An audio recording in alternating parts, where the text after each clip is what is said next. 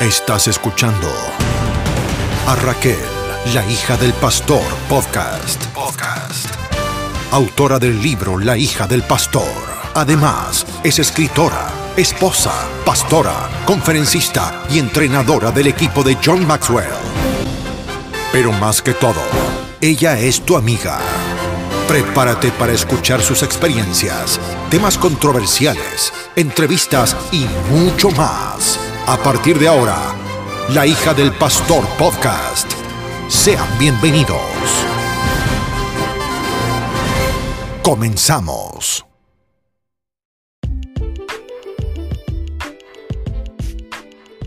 Saludos familia, qué alegría poder compartir con ustedes un episodio más de La hija del pastor podcast.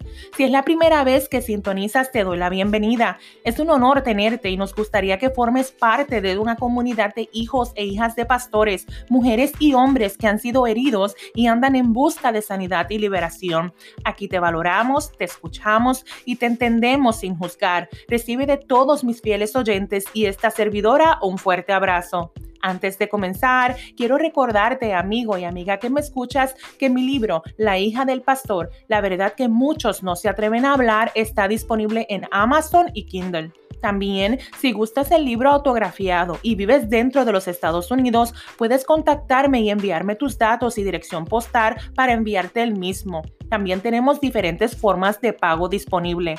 Una vez lo leas, no olvides dejarnos un review en Amazon y en nuestra página de autora en Facebook bajo Raquel E. Cruz. De esta forma podremos llegar a tantas vidas en necesidad de amor y restauración. También quiero pedirte que por favor me ayudes a dar a conocer esta plataforma e invites a otros a suscribirse en La hija del pastor podcast por Spotify o Apple Podcast, dándole share al mismo y compartiéndolo en tu página. En la aplicación de Apple Podcast podrás dejar tu review con un comentario del episodio de hoy y si el mismo ha sido beneficioso para ti. Si no lo has hecho, te invito a que me sigas en las diferentes plataformas sociales como Instagram y Facebook bajo Raquel E. Cruz para que estés al tanto de cada tema y pueda ver los videos en vivo. Para mí es importante conocer tu testimonio y cómo cada episodio ha impactado o ministrado tu vida, por lo que puedes escribirme a la hija del pastor podcast gmail.com. Por último, no te quedes con lo recibido, comparte con otros la palabra que ha sido impartida a tu vida. Sabemos lo poderosa que son las redes sociales para hacer correr la voz. Estoy convencida de que todos juntos lo podremos lograr. De antemano, te doy las gracias. Qué alegría poder dirigirme a cada uno de ustedes una semana más aquí en La hija del pastor podcast. Aquí tenemos personas que me están escuchando de diferentes lugares, Chile, Honduras, Panamá, Colombia, mi Puerto Rico, mi Isla Bella, aquí en Estados Unidos. Así que les doy a todos la bienvenida. Gracias por conectar escríbanme, déjenme saber qué tal eh, los episodios que están escuchando, cómo han sido ministrados, qué piensan de lo que se está hablando, porque para mí es muy importante que el mensaje llegue y saber con quiénes estoy hablando. Yo sé que me escuchan hijos e hijas de pastores, como también me escuchan hombres y mujeres que no son hijos de pastores, pero que también se sienten identificados con los temas de los que hablo o de los temas que he escrito en mi libro. También yo quiero que ustedes sepan que nos escuchan pastores y pastoras que se comunican y se conectan conmigo. Muchas gracias, sean todos bienvenidos. Para mí es un placer estén aquí en La hija del pastor podcast. El episodio de hoy es el episodio número 15 y vamos a trabajar el tema Vuelve a casa. Hablaremos sobre una historia muy conocida y hablada por muchos. Es la historia del hijo pródigo que encierra un amor que trasciende todo entendimiento. Ese es el amor del Padre. Reflexionaremos y hablaremos sobre el sufrimiento y la necesidad que sientes cuando estás lejos de casa. Aquello que nos hace volver en sí y accionar llevándonos a conocer el verdadero Padre. Te aseguro que hay palabra de Dios para ti en este episodio. Este tema ha estado, eh, como nosotros decimos, en una espinita todos los días en mi corazón y es un tema que yo tenía la necesidad de hablarlo, tanto así que tuve que irme de rodilla y pedirle al Padre que me diera exactamente las palabras que él quería que yo hablara, porque yo sé que hay una persona que va a escuchar que esta palabra es para ti. Así que siéntate que ya comenzamos.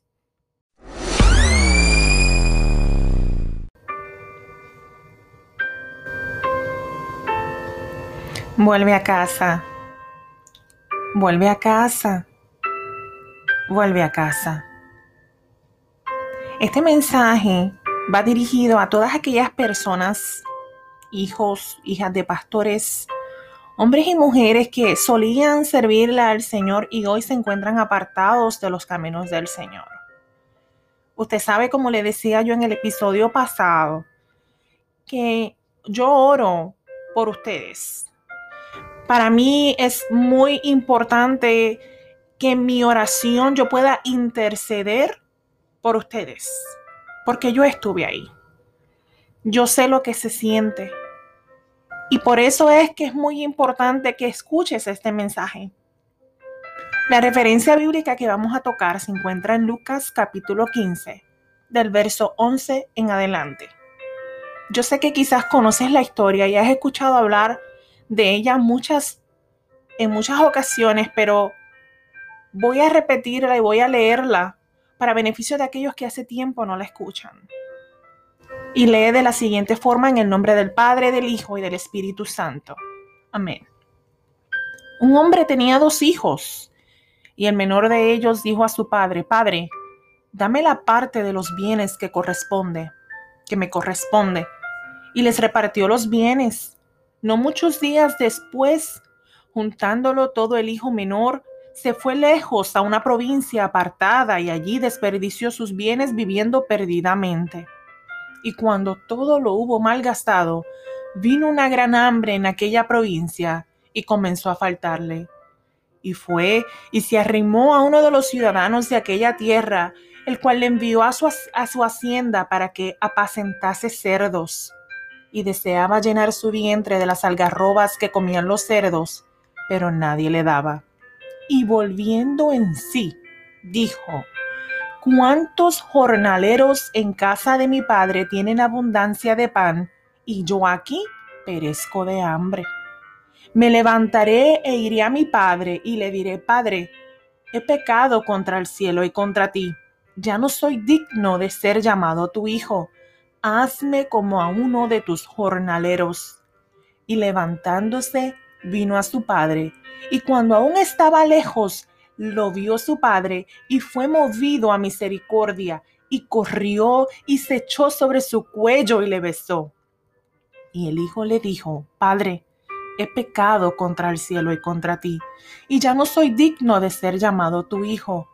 Pero el padre dijo a sus siervos, sacad el mejor vestido y vestidle, y poner un anillo en su mano y calzado en sus pies y traed el becerro gordo y matadlo y comamos y hagamos fiesta, porque este mi hijo muerto era y ha revivido, si había perdido y es hallado. Y comenzaron a regocijarse. Y su hijo mayor estaba en el campo, y cuando vino y llegó cerca de la casa, oyó la música y las danzas. Y llamando a uno de los criados le preguntó qué era aquello. Él le dijo, tu hermano ha venido y tu padre ha hecho matar el becerro gordo por haberle recibido bueno y sano. Entonces se enojó y no quería entrar. Salió por tanto su padre y le rogaba que entrase. Mas él, respondiendo, dijo al padre, He aquí, tantos años te sirvo, no habiéndote desobedecido jamás, y nunca me has dado ni un cabrito para gozarme con mis amigos. Pero cuando vino este tu hijo, que ha consumido tus bienes con rameras, has hecho matar para él el becerro gordo. Él entonces le dijo, Hijo, tú siempre estás conmigo y todas mis cosas son tuyas, mas era necesario, mas era necesario hacer fiesta y regocijarnos, porque este tu hermano era muerto y ha revivido, se había perdido y es hallado. Vemos esta historia como muchos la han contado por muchos años porque encierra una gran enseñanza. Vemos como este hijo pródigo reclamó una herencia que le pertenecía tenía todo el derecho, pero al decir dame, lo dijo con una actitud egoísta y Pensó quizás que se lo merecía. Quiso experimentar lejos de su casa lo que deseaba en su corazón sin pensar en las consecuencias. Este joven quiso una total independencia. En otras palabras, quiso hacer lo que le diera la gana sin tener que rendir cuentas. Quiso vivir una vida a su manera. ¿Y sabes qué? El padre respetó ese deseo del hijo y le dio su libertad. Y muchos hicimos lo mismo. Llegó el día que dijimos, me voy de la iglesia, me voy a hacer lo que yo quiera. Afuera yo voy a estar mejor que aquí dentro. Yo quiero el mundo. Y ese día nos rebelamos y comenzamos a vivir una vida desenfrenada y sin Dios. Una vida llena de libertinaje, de ebriedad, de fiestas e inmoralidad, de egoísmo y avaricia, de pecado y vergüenza, de muerte e infierno. En resumen, una vida mundana y carnal, atendiendo solamente los placeres de esta vida. Fue entonces cuando comenzamos a gastar y gastar en los deleites.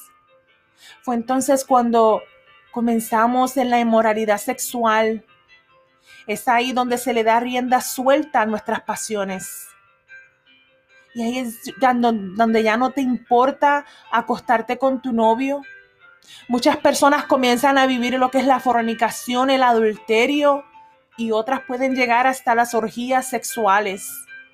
Otras comienzan a tener borracheras, comienzan a fumar, andar de fiesta en fiesta, comienzan a vestir inapropiadamente con el propósito de atraer y seducir.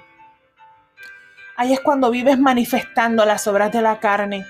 Si vamos a Gálatas 5:19 dice, y manifiestas son las obras de la carne, que son el adulterio, la fornicación, la inmundicia, la lascivia, la idolatría, las hechicerías, enemistades, pleitos, celos, iras, contiendas, disensiones, herejías, envidias, homicidios, borracheras, orgías y cosas semejantes a estas, acerca de las cuales os amonesto, como ya os he dicho antes, que los que practican tales cosas no heredarán el reino de Dios. ¿Sabes qué? A este joven le llegó el día. Le llegó el día del sufrimiento y le llegó el día de la necesidad.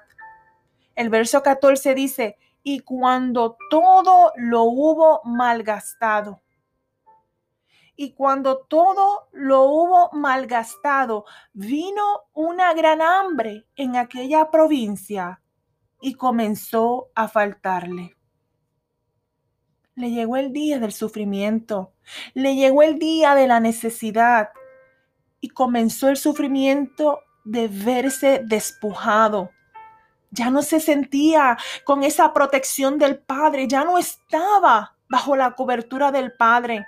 Gastó todo, no tenía nada, estaba desnudo, desperdició todos sus talentos, desperdició el dinero, las oportunidades, los pensamientos, el cuerpo, su propósito, su alma. A todo esto, todo, todo lo mal usó por los placeres de la carne. Se hizo pródigo por estar viviendo perdidamente. Habiéndolo gastado todo, no tenía quien lo ayude perdió los supuestos amigos, sí, aquellos que estuvieron contigo en la abundancia, ¿te acuerdas? Aquellos que siempre están cuando estás bien, pero luego cuando estás en el fondo, te encuentras solo porque no están. Aquellos que Job 19, 19 menciona, donde dice, todos mis íntimos amigos me aborrecieron y los que yo amaba se volvieron contra mí. El verso 16 nos dice que este joven deseaba llenar su vientre, su vientre de las algarrobas que comían los cerdos, pero nadie le daba. Era allí, era allí donde estaba desnudo, solo, vacío, despojado, insatisfecho e infeliz. Es ese momento que te sientes, que sientes que el frío de la soledad te visita, que te visitan los pensamientos de quién eras y en lo que te has convertido. Y es cuando piensas, si pudiese tener aunque sea lo más mínimo de lo que tenía o de aquello que yo hacía. Es cuando te sientes tan solo que nadie te busca, que nadie te procura, que nadie te llama, que no hay nadie, que lo has perdido todo, que, que no sientes esa protección del Padre. Es cuando estás completamente en la mundanalidad, en el pecado, en la esclavitud. Estás atado, estás en sufrimiento, estás en insatisfacción, estás en pobreza espiritual. Pero sabes una cosa, este joven volvió en sí. Y yo quiero detenerme aquí, volvió en sí. E, el volver en sí originalmente nos habla del tiempo. Cuando este joven volvió en sí, recordó a su padre y su, enorme riqueza. Pensó en la aflicción y en la humillación que estaba atravesando. Es cuando te pasas llorando en silencio, deseando regresar, pero sabes que tú no sabes cómo hacerlo. Pero llega ese momento que vuelves en sí, llega ese momento que reflexiona, llega ese momento a, recordar quién era, qué, lo, qué era lo que tenías. Quizás no tenía aquello material, quizás no tenías riquezas, pero tenías paz. Tenías el gozo del Señor. Tenías tranquilidad. Yo recuerdo cuando estuve apartada de los caminos del Señor. Y yo recuerdo esa noche de la que escribí en mi libro, esa noche que llega, porque es que llega un día, llega un día cuando verdaderamente e, e, es, es, es yo digo, la gota, la gota que derrama la copa. Llega el día cuando tú dices, ya basta, ya no puedo más, ya no puedo, ya, ya te cansas de vivir con, con una apariencia, con una cara y una sonrisa como el payaso, pero por dentro estás destruido, por dentro estás destruida, ya no puedes más, sientes un vacío, lo has probado todo y nada te llena. Sigues con ese vacío y dice, ¿qué más necesito? Porque sigo así. Es ahí cuando verdaderamente comienzas a pensar y reflexionar quién eras. El propósito de Dios en tu vida. Es cuando comienzas a reflexionar por qué yo lo dejé, por qué me salí.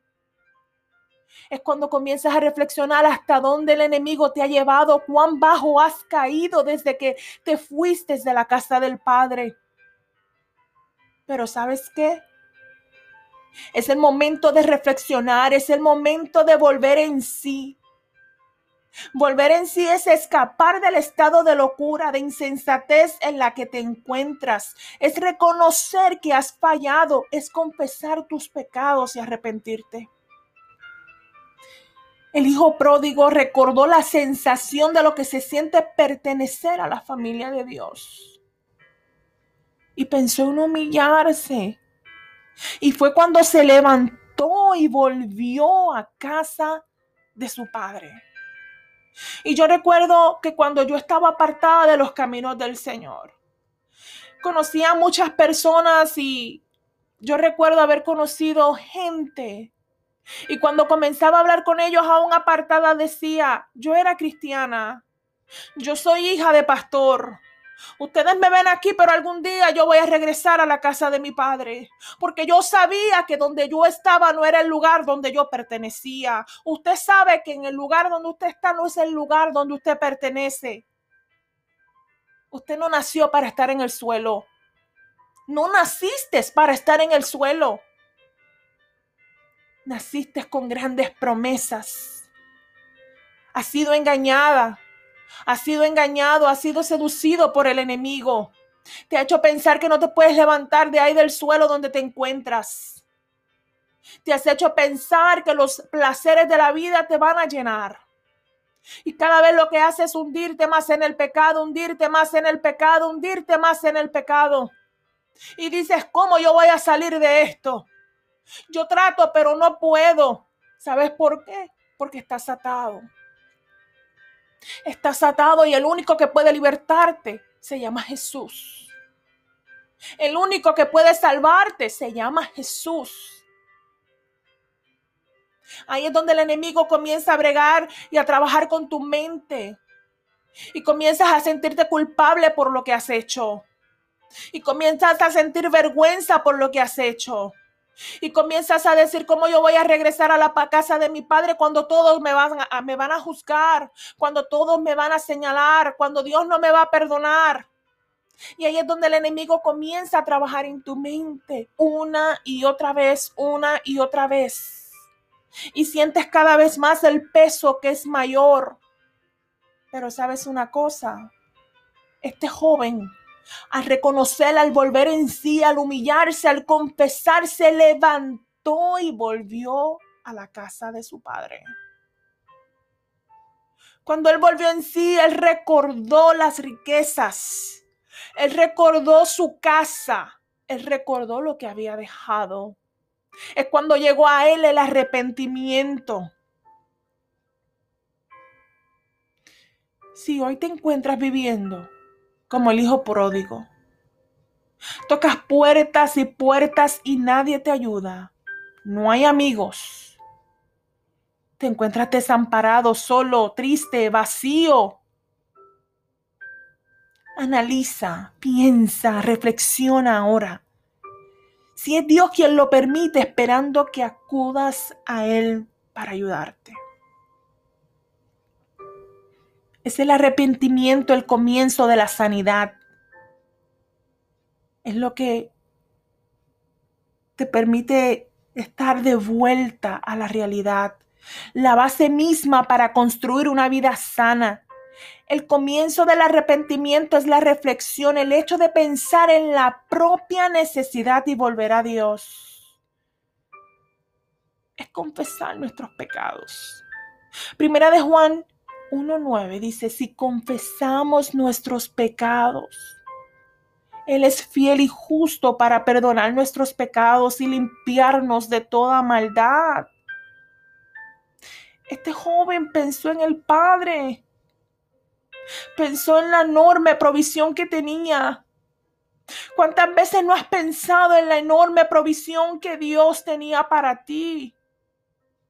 En todos los talentos en todo lo que te habló, en las promesas, en su amor, en su paz, en el talento que te dio, en las cualidades que posees para liderar, en esa unción que fue depositada sobre ti porque eres escogido, eres escogida de Dios. El arrepentimiento implica levantarse, incorporarse, dejar la vida pecaminosa y volver a dirigirte a Dios. Note que el arrepentimiento es un cambio de vida. El arrepentimiento es decir, Señor, yo te fallé en esto. Señor, perdóname porque me fui. Perdóname porque me dejé seducir por el pecado. Perdóname por mi acción egoísta. Perdóname por no obedecerte, por no escucharte. Perdóname por el orgullo. Perdóname por enredarme cada vez más en los placeres y en los deleites del mundo. Perdóname por haber pecado. Es arrepentirte, es confesar es reconocer que, Señor, yo te necesito. Llegó un momento en mi vida que yo dije, perdóname, porque la única responsable de lo que ha sucedido en mi vida he sido yo por mis acciones por mis malas decisiones, por mis actitudes. Perdóname Dios, perdóname. Y le gritaba en aquella sala oscuro a las tantas de la madrugada, perdóname Señor, perdóname con un corazón contrito y humillado cabeza en suelo. Allí estaba yo llorando, reconociendo que había pecado, que había fallado. reconociendo que todo lo que yo había hecho, nada había podido satisfacerme, nada podía haberme, me pudo haber ayudado, nada me había devuelto la felicidad. Al contrario, cada vez me hundía más y más y más y sentía que me iba a volver loca. Ese día, ese día fue el día donde yo volví en sí. Fue el día donde pude correr a, Él y arrepentirme cuando el hijo pródigo regresó a su casa, ¿sabes qué? Fue aceptado por su padre. El padre no le reclamó. El padre no le dijo, te lo dije. El padre no le dijo, tú estás loco después de todo lo que tú hiciste, ahora vienes como si no hubieras hecho nada. No, el padre lo aceptó, lo restauró, dijo, saca el mejor vestido, ponle el anillo, ponle sus calzados, Ponle calzado en los pies. El Padre le dio la posición que le pertenecía.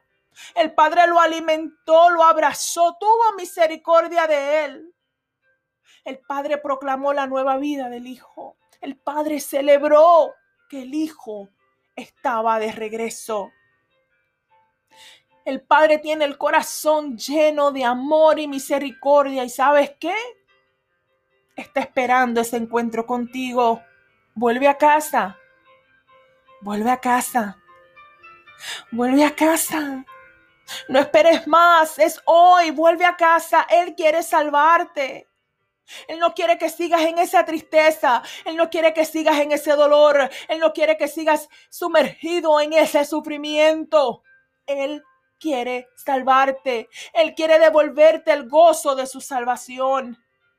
Él quiere librarte de todo eso que viene. Todo, mira a tu alrededor. El mundo grita por su creador, el mundo gime, el mundo sabe, la creación sabe que el creador viene de regreso. ¿Qué estás esperando? Vuelve a casa. No te importe lo que diga la gente, que no te importe lo que puedan pensar. Vuelve a casa. Vuelve a casa. El Padre te está esperando. Él quiere restaurar tu vida. Él quiere sanarte. No importa lo que hayas hecho, no importa, no importa, no importa cuán bajo hayas llegado, no importa cuánto te hayas hundido en el lodo. La sangre del Hijo de Jesús, la sangre de Jesús está para limpiarte. La sangre de Jesús te limpia de todos tus pecados. Vuelve a casa. Vuelve a casa. No lo pienses más. No hay nada más que pensar. Vuelve a casa. Vuelve a casa. Hay personas como yo y otras personas que han sido restauradas. Otras personas que han podido experimentar el amor, la misericordia del Padre, que sabemos, que sabemos cómo te sientes que podemos entenderte, que podemos escucharte sin juzgarte, que también te estamos esperando para abrazarte y para darte la bienvenida. Vuelve a casa, vuelve a casa, queremos festejar, queremos celebrarte. Lo que hayas hecho quedará en el olvido. Lo que hayas hecho ya formará parte del pasado. Hay algo mejor para ti. No naciste para estar estancada, no naciste para estar en el suelo. Eres un rey, eres una princesa del cielo y hay algo mejor para ti. El mundo ya nada te puede ofrecer. Todo lo que te puede ofrecer es temporal y te vas a seguir sintiendo vacío, vacía. Te vas a seguir sintiendo solo, sola. Solamente Cristo puede llenar ese vacío. Si entiendes que esta palabra es para ti y que ya estás cansado de vivir lejos de casa, que ya estás cansado y hasta, hasta has anhelado comer las algarroba de los cerdos, pero ¿sabes qué? Reconoces que hay un manjar que te está esperando en la casa de nuestro Padre. Repite esta oración conmigo. Padre, he pecado contra el cielo y contra ti Perdóname por haberme alejado. por haber sido egoísta y pensar que yo podía solo, que yo podía sola. Perdóname por haberme envuelto en el mundo y sus deleites llevándome a la inmoralidad sexual, a la fornicación, al adulterio, a la lascivia, orgías, pornografía, estar de fiestas en fiesta, por envolverme en los vicios, en el alcohol, el cigarrillo, las drogas. Padre, hoy yo me reconcilio contigo. Vuelve a escribir mi nombre en el libro de la vida. Límpiame con la sangre de tu Hijo Jesús. Hoy soy libre de todo mi pasado. Sáname, restaurame y lléname con tu Espíritu Santo. En el nombre de Jesús. Amén. Bendiciones.